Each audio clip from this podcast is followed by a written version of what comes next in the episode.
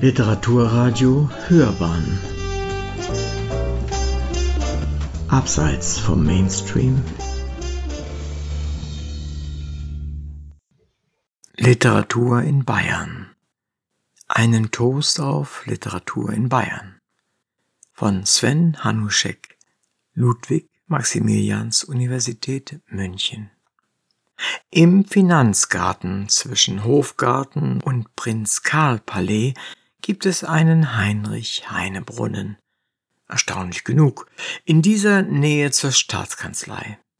Immerhin ist der Raum, in dem die weibliche Bronzefigur sitzt, äh, für eine Lorelei vielleicht nicht verführerisch genug, gehörig mit einem Gitter verschlossen, man kann ja also nicht näher treten, und ursprünglich war auch nicht zu erkennen, dass hier an Heine erinnert werden sollte. Die Notiz Heine zum Gedächtnis ist von außen nicht zu lesen. Mittlerweile gibt es außen ein Schildchen, das ihn porträtiert, wenn auch völlig politikfrei. Sehr bayerisch ist für mich die Vorgeschichte zum hundertsten Todestag Heinrich Heines 1956 hatte Erich Kästner als Präsident der bundesdeutschen Penn-Sektion der Stadt München den Vorschlag gemacht und er hat jahrelange Korrespondenzen geführt. Immerhin hat Heine ein paar Wochen in München gelebt. Der erste beauftragte Bildhauer ist über der Arbeit gestorben. Sein Nachfolger war Toni Stadler. Sein Entwurf ist zunächst an Alois Hundhammer gescheitert.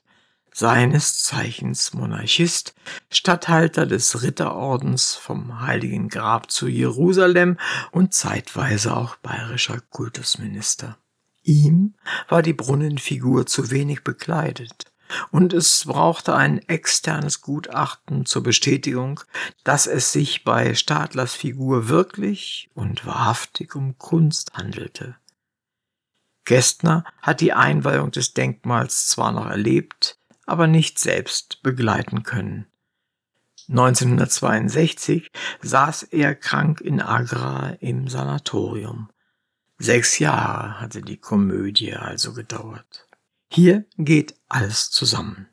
Bildende Kunst, kastrierte Literatur, frühklassizistische Architektur, groteske Politik samt Provinzposten, das Grün eines Parks, der Finanzgarten dürfte einer der stillsten Orte mitten in der Stadt sein, und am Ende steht doch etwas Respektables da, wenn auch das massive Gitter den Gesamteindruck erheblich verscheußlicht.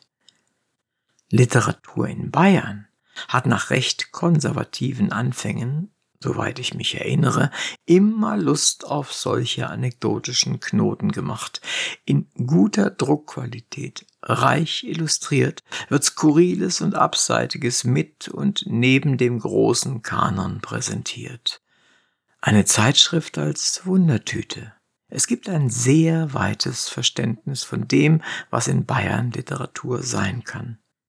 Lübecker dürfen dort vorkommen und auch Heine, auch durchgereiste und zurgeraste sowieso, Wasserfrauen und Katzenmusik, Kitsch und Krawall. Neben den Klassikern viel Gegenwartsliteratur. Wenn ich mir etwas wünschen darf, ist es am ehesten mehr Film und Literatur. Sonst aber wünsche ich der Zeitschrift und ihren Machern ein weiter so und eine solide Finanzierung in der Zukunft. Einen Toast auf die Jubilarin. Sie hörten Literatur in Bayern. Einen Toast auf Literatur in Bayern von Sven Hanuschek.